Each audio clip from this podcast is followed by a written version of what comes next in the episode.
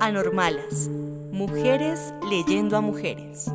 Hola, somos Adriana González, Catherine Villalobos y Nelly Vargas. Una voz, dos voces, tres voces que les dan voz a escritoras de distintos contextos. Nos gusta leer y ahora queremos compartir en voz alta nuestras lecturas favoritas y aquellas que vamos descubriendo. Bienvenidas, bienvenidos y bienvenides a este capítulo de Anormalas. Esta grabación fue hecha en casa para proteger a las voces lectoras. Es posible que escuches algunos ruidos que le dan textura a este ejercicio.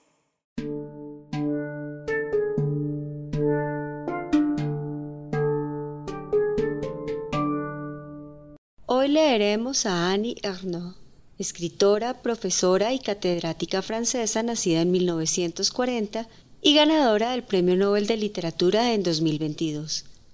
Su literatura personal e íntima ayuda a la construcción de la mujer en particular y del ser humano en general. Hoy leeremos un fragmento de su primera novela Los armarios vacíos, historia de una ruptura social, de una hija atrapada entre dos mundos, el de sus padres proletarios y el de los burgueses, educados y con acceso a la cultura. La obra, en parte autobiográfica, está empapada de una violencia social que queda reflejada desde el inicio con la narración del aborto que sufre la protagonista.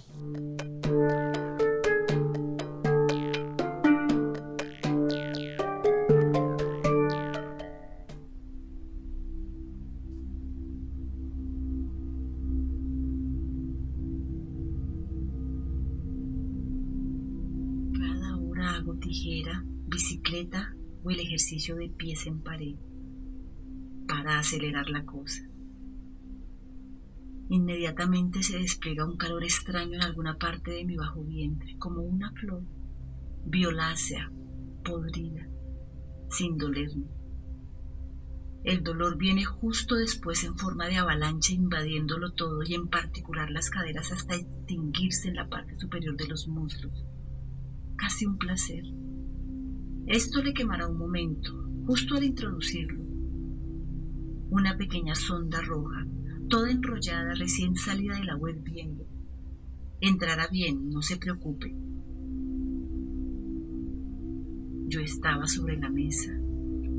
Entre mis piernas solo veía sus cabellos grises y empuñada la serpiente roja en el extremo de unas pinzas.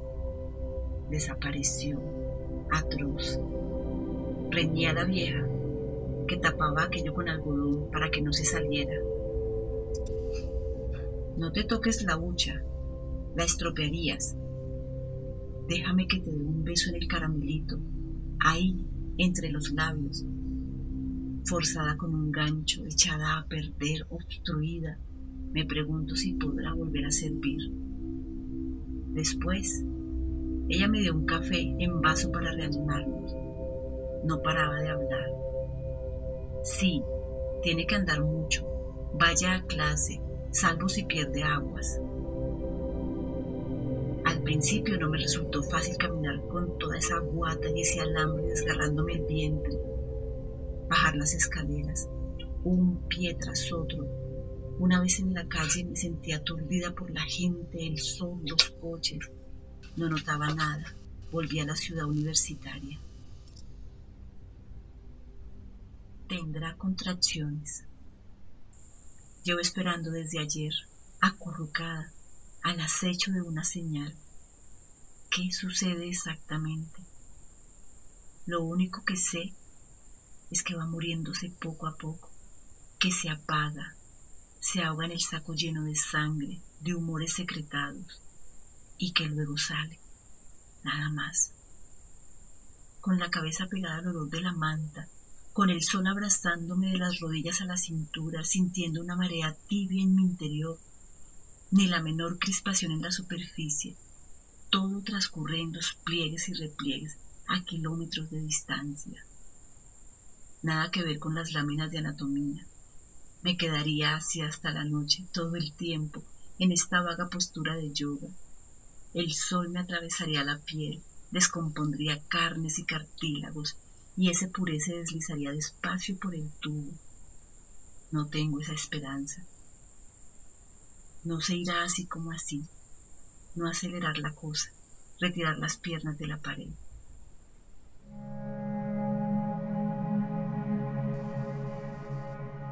Preparar un autor del programa, ¿por qué no?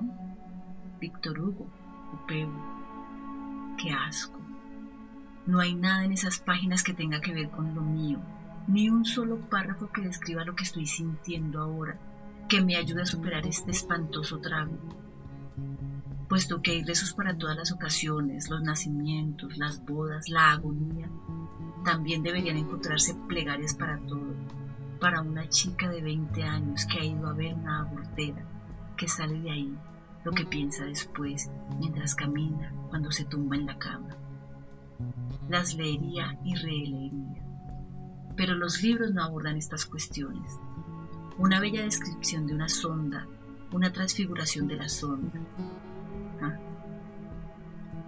El diccionario médico que he pedido prestado a mi compañera de cuarto está repleto de detalles atroces de sobreentendidos siniestros. Les encanta meter miedo. Uno no puede morirse por una corriente de aire. Sin embargo, las ranas sí, cuando las explotamos con una pajita, más bien revientan. Dejar de sumirse en la náusea, en los olores sosos, intensos, de comer alimentos bruscamente inmundos, de ver kilómetros de charcutería en sueño, colores comestibles en los escaparates. Convertida en dos meses en una perra husmeadora dispuesta a vomitar la comida en el plato, verde veneno de las espinacas, rojo mercromina de los tomates, costras sospechosas del filete a la plancha, un gusto continuo aviantos rancio, como si creciera en el estómago igual que una úlcera. Los libros me dan arcadas. Juego a la estudiante, tomo notas, intento escuchar estoy ausente y decir que quería ser agregada, crítica o periodista. No creo que apruebe en junio, puede que ni en septiembre. Seguro que se tuerce la cosa, no sirve de nada estudiar. ¿Quién se anima a preparar la presentación sobre Gate?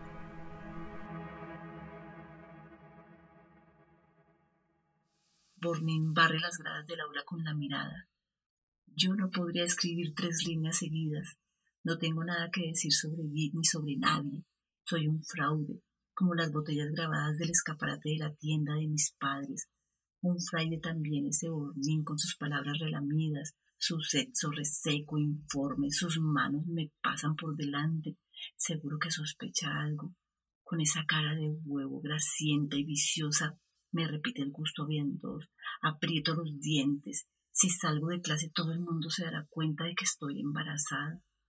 La decadencia es esto, que no me lo note, antes reventar. Una punzada, la primera, zigzaguea antes de estallar en distintos puntos blandos, un gran fuego artificial en el interior con un montón de colores suntuosos sin duda. Siento algo más de calor, poca cosa, como en el zoom del placer Puede que nunca vuelva a correrme si todo se va al traste aquí adentro. Un castigo, si me vieran. Acabarás mal. ¿Cuándo pronunciaron por primera vez esa antigua predicción mis viejos? Hace un mes casi les suelto a la cara que estaba preñada para presenciar la catástrofe, para ver cómo se quedaban blancos, se retorcían esas viejas máscaras de tragedia permanente cómo se ponían a chillar histéricos y yo gritando de alegría, de rabia, que les estaba bien empleado, que lo había hecho por ellos, para fastidiarlos, por feos, por miserables y catetos. No he podido abrir la boca. Para empezar, no me habrían dejado arreglármela sola. Además, esas cosas nunca me atrevería a decírselas. Jamás se lo imaginaría. Lo han hecho todo por mí almuerzan, como dicen ellos, sobre el hule de las margaritas, pollo y guisantes estrafinos, los mejores. Ella dice que podrían ir a ver qué está edificándose en los cedres. La construcción de unos grandes almacenes, las tiendas cercanas, son la competencia. Él replica que no le apetece un carajo, discuten. Me parece estar viéndolos. No quiero pensar en ellos, en su negocio. No consigo relacionarlos con estas paredes nuevas, limpias, con el cuarto de baño impecable, las estanterías para los libros. Aquí no soy la hija de los Lesur, soy una universitaria. El parque del campo se llena de hojas, caen sin parar. Es esplendoroso en las avenidas, sobre los coches aparcados junto a las verjas. Parece casi un cuadro de Monticello.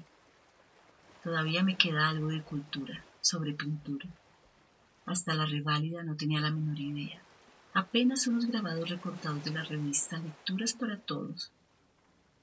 No poder echarme a correr, pisotear las hojas húmedas y salpicar a gusto, con los rayos de sol atravesando los árboles, estriando el paso y el aire rasposo entre los dientes para que se vaya el gusto a rancio. Solo tumbarme boca arriba, boca abajo, separar las rodillas, levantarme de golpe, sentarme en posición de loto y ponerme a hacer la gimnasia preaborto. ¿Cómo se reiría él, el muy cabrón, el burgués nenaza? Palparme, imaginarme un momento en que se desencadene la cosa, un obús, un globo de feria, un geyser en acción, cualquier cosa. El castigo, el correctivo por persona interpuesta, pesada por una pequeña sonda roja, veinte años para llegar a esto. No es culpa de nadie, solo mía, mía de principio a fin. ¿De quién? ¿Quién soy yo? Antes que nada, la hija del tendero de sur, luego la primera de la clase, siempre, y la tonta de los domingos con sus calcetincitos, la universitaria becaria, y luego quizás nada más, penetrada por la abortera. Yo y las latas de alubias en el escaparate, con el abrigo naranja que lleva durante tres años, los libros, los libros. ¿Tienes este? La hierba aplastada en la kermés de julio, la mano suave. No debo hacerlo. Gente por todas partes, vacilantes, gesticuladores, se acercan, violáceos, con las manos colgando. Salen de todos los rincones los viejos chochos, los chalados del asilo de al lado, los viciosos siempre con la mano en algún sitio, los que compran cecina y la dejan a beber. Siempre supieron que la hija de los Lesur los despreciaba, esa chica que podría estar vendiendo patatas. Hoy les he puesto la venganza en bandeja. Secretaria, taquimecanógrafa, normal, esas chicas de manos blancas y uñas rojas con una pizca de orgullo. Estudiante universitaria es algo demasiado especial. ¿Estudiar qué? Filosofía y letras. Ni idea. Se quedan en blanco, parados, perdidos, sin saber qué decir. Mejor, porque mis viejos tampoco sabían explicarles. Arponeada, un gesto brusco. Esto va a terminar con los gorgoteos previstos por el diccionario. Se enterarán. Irán a cotorrear a la tienda con la mirada encendida. ¿Cómo ha podido pasar? Habrá cola delante del mostrador.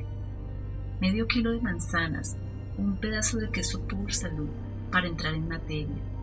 Mis padres se pondrán nerviosos y se harán los despistados ¿Algo más, señora? Todos los clientes ahí plantados, en el suelo agrietado, roído por el alcohol de quemar y el vinagre, aglutinados para ver si se enteran de algo.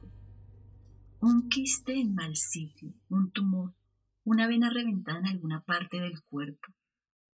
Lavar de toda sospecha. No lo conseguirán con todos esos ojos escrutadores. Los conozco han venido tantas veces a comprar el almuerzo, a mendigar que se les fíe ocho días más, a contar sus penas, respeto humano, pudor, decencia, palabras inexistentes en su vocabulario.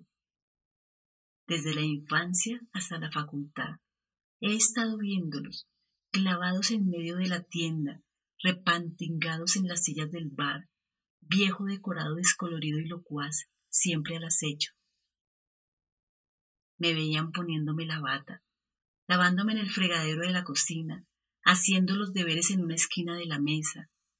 Me hacían preguntas. Qué guapa está la Denise. ¿De dónde has sacado ese vestido? ¿Qué vas a hacer cuando seas mayor? ¿Servir en el bar como tu padre? Ah, no me saques la lengua. ¿O es que quieres un buen azote en el culo? De haber podido, esos chiflados del bar me habrían hecho añicos antes de engullirme entera, de pequeña. Y si no hubiera sido la hija de los Lesur, del bar tienda de ultramarinos Lesur, si no hubiera odiado todo a partir de aquel momento, si hubiera sido amable con mis viejos, somos tus padres, ¿sabes? Me invaden los remordimientos. Aquello me resulta insoportable. Reconstruirlo todo, apilarlo, empaquetarlo, una montaña de cosas unas dentro de otras explicar por qué me enclaustro en un cuarto de la ciudad universitaria con miedo a morir, a lo que pueda pasarme, ver claro, contarlo todo entre dos contracciones, ver dónde empieza el descontrol. No es cierto, no nací con ese odio, no los detesté siempre a mis padres, a los clientes, la tienda, a los otros, los cultivados, los profesores, los como Dios manda, también los odio ahora. Estoy hasta el vientre de todo, con unas ganas tremendas de vomitar sobre ellos, sobre el mundo entero, sobre la cultura, sobre todo lo que he aprendido, jodida por todas partes.